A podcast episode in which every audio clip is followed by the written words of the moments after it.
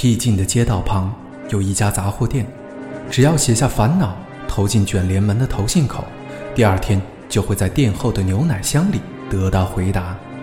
因男友身患绝症，年轻女孩静子在爱情与梦想间徘徊。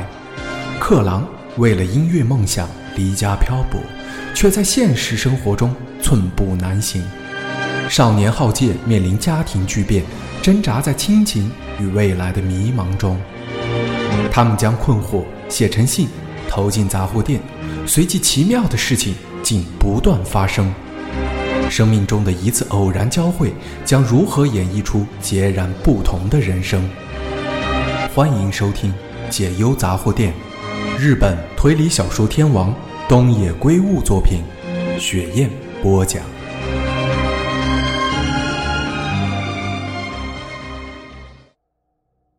敦野咬着下唇，把指关节压得噼啪作响，在压完左手的五根手指后，看着信平说。信平，你去把后门打开。这样好吗？祥太问。没关系，忘了那个兔子女人，反正和我们没有关系。信平，快去打开。哦。信平正打算站起来，砰砰。这时，店门那里传来动静，三个人同时愣住了。面面相觑后，一起转头看向店门的方向。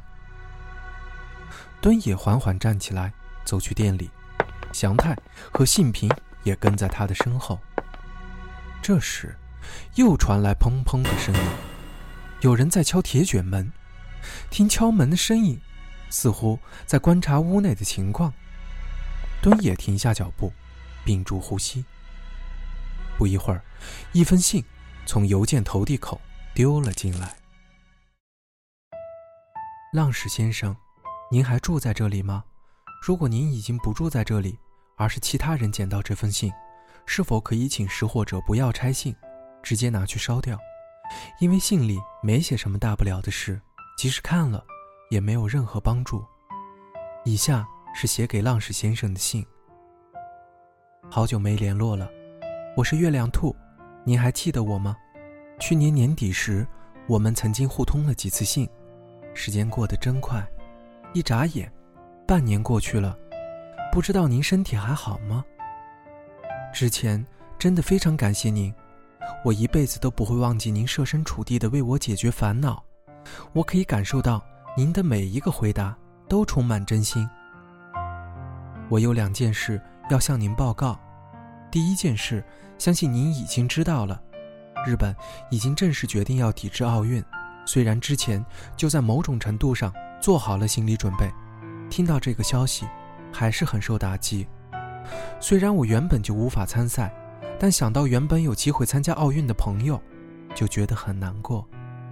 政治和运动，照理说应该是两回事，但关系到国家之间的问题，事情就没这么简单了。第二件事是关于我男朋友的事，他很努力和疾病奋斗，但在今年二月十五日，在医院停止了呼吸。那天刚好我有空，所以立刻赶到医院，紧紧握着他的手，陪伴他踏上了另一段旅程，直到最后一刻，他都梦想我可以参加奥运。不难想象，这是他生存的希望。所以。在送他离开后，我再度投入训练。虽然那时候距离选拔会剩下的时间已经不多了，但我还是全力以赴，赌上最后的机会。我认为这是对他最好的悼念。至于结果，正如我在前面所提到的，因为我力有未逮，所以没有获选。但我已经尽力了，所以并没有后悔。即使我获选，也无法去参加奥运。由此看来，我这一年的生活方式并没有选错。浪矢先生，多亏了您，我才会有这种想法。我必须向您坦诚，在第一次写信给您时，心里已经想要放弃奥运了。其中一部分原因，当然是因为我想陪伴在心爱的人身边，照顾他到最后一刻。其实不光是这样而已。当时我陷入了瓶颈。即使心里再怎么着急，也无法有理想的成绩。每天都痛切感受到自己能力的极限，我为和对手之间的竞争感到疲惫，无法承受一心想要失去奥运的压力。我想要逃避。就在那时候，发现他生病了。我无法否认，当时觉得这么一来，终于可以顺理成章地逃避痛苦的竞技生活了。我的男友罹患了不治之症，而深受折磨，我当然应该专心照顾他。应该没有人会指责我的决定。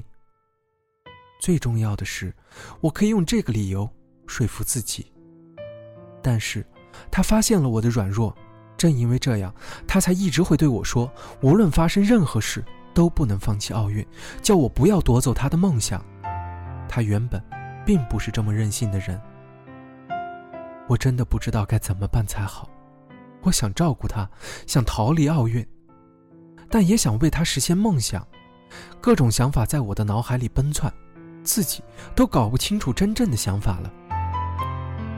烦恼了很久之后，我写了第一封信给您，但在我第一封信中并没有说实话，隐瞒了内心想要逃避奥运这件事。我想您一眼识破了我的狡猾，在互通了几次信之后，您在信中明确的对我说：“既然爱他，就应该陪他到最后。”当我看到这句话时，受到了很大的冲击，好像被人用铁锤重重的打了一下。因为我的想法并没有那么单纯，而是更狡猾、更丑陋，也更卑鄙。之后，您的建议也都坚持相同的立场，只不过是运动而已。奥运只是大型运动会，犹豫是在浪费时间，赶快去陪你男朋友。我感到不解，为什么您可以说的这么有信心，这么斩钉截铁？不久之后，我终于想通了，原来您在考验我。您叫我忘记奥运的事，如果我轻易听从了您的建议，代表我对这件事的热情也只有这种程度而已。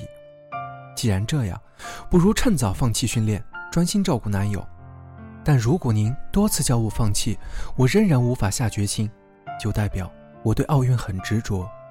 当我了解这一点时，突然发现了一件事：原来我内心深处对奥运很执着，那是我自幼的梦想，无法轻易放弃。有一天，我对我男友说：“我比任何人更爱你，随时都想和你在一起。如果我放弃比赛就可以救你一命，我会毫不犹豫地放弃。”但事实并不是这样，所以我不想放弃自己的梦想。正因为我一直在追求梦想。所以才活得像自己，你也才会喜欢我。我时时刻刻想着你，但请你让我继续追求梦想。他躺在病床上流着泪，他对我说：“他一直在等我说这句话。”看到我为他的事担心，内心感到很不舍。他说：“看到自己深爱的人放弃梦想，比死更痛苦。即使分隔两地，我们的心也会永远在一起，叫我不需要担心。”他希望我继续追求梦想，不要留下任何遗憾。那天之后，我毫不犹豫地投入训练，因为我终于知道，所谓照顾，并不是整天陪在他身旁而已。他就在这样的日子中停止了呼吸。他在临终时对我说：“谢谢你带给我的梦想，以及他脸上的安详表情，是对我最大的犒赏。虽然我无法参加奥运，但得到了比金牌。”更有价值的东西，浪士先生，真的感谢你。如果没有和您通信，我差一点就失去最重要的东西，可能会后悔一辈子。我对您深入的洞察能力深表敬意，也衷心的表达谢意。或许您已经搬走了，我会祈祷您收到这封信。月亮兔，祥太和信平。都说不出话。敦也猜想他们不知道该说什么，因为他自己也一样。月亮兔最后的这封信，完全出乎他们的意料。他并没有放弃奥运，虽然他努力到最后一刻，但还是没有获选参加奥运。日本甚至没有派选手参加奥运。然而，他没有丝毫的后悔，他由衷的感到高兴。觉得自己得了比金牌更有价值的东西，而且，他认为这一切都是浪氏杂货店的功劳，因为看了敦野他们充满愤怒而焦躁写的信，相信自己选择了正确的路。信中的这番话，应该不是挖苦和讽刺，否则，不可能写这么长的信。敦野忍不住想要笑，因为实在太滑稽了。他笑得前俯后仰，一开始只是发出轻微的声音，最后终于捧腹大笑。你怎么了？祥太问。不是很好笑吗？她真的是一个笨女人。我们是真的叫她忘记奥运，她却往对自己有利的方向解释，因为结果不错，所以对我们表达感谢，还说对我们深入的洞察能力致表敬意呢。我们哪有这种东西？祥太的表情也放松下来，有什么关系吗？反正结果不错啊。对呀，而且我们也玩得很开心。信平说：“至今为止，我们从来没有帮任何人消烦解忧过。虽然只是凑巧有了好结果，但既然他觉得自商对他很有帮助，还是让人觉得高兴。敦也，你不这么认为吗？”敦也。皱起了眉头，摸了摸人中。当然不可能不高兴啊，对吧？我就知道，但没有像你那么高兴。这种事无所谓了，差不多该把后门打开了，继续关着门。时间都不走了。敦野走向后门，敦野握住门把，正打算打开时，祥太突然大叫了一声：“等一下！”怎么了？祥太没有回答。走向店铺，他要干嘛？敦野问信平，但信平偏着头没有回答。祥太走了回来，脸上露出不悦的表情。你在干什么？敦也问。又来了。祥太说着，缓缓举起右手，好像是另外的人。他的手上拿着一个牛皮纸信封。欲知后事如何，我们下集见。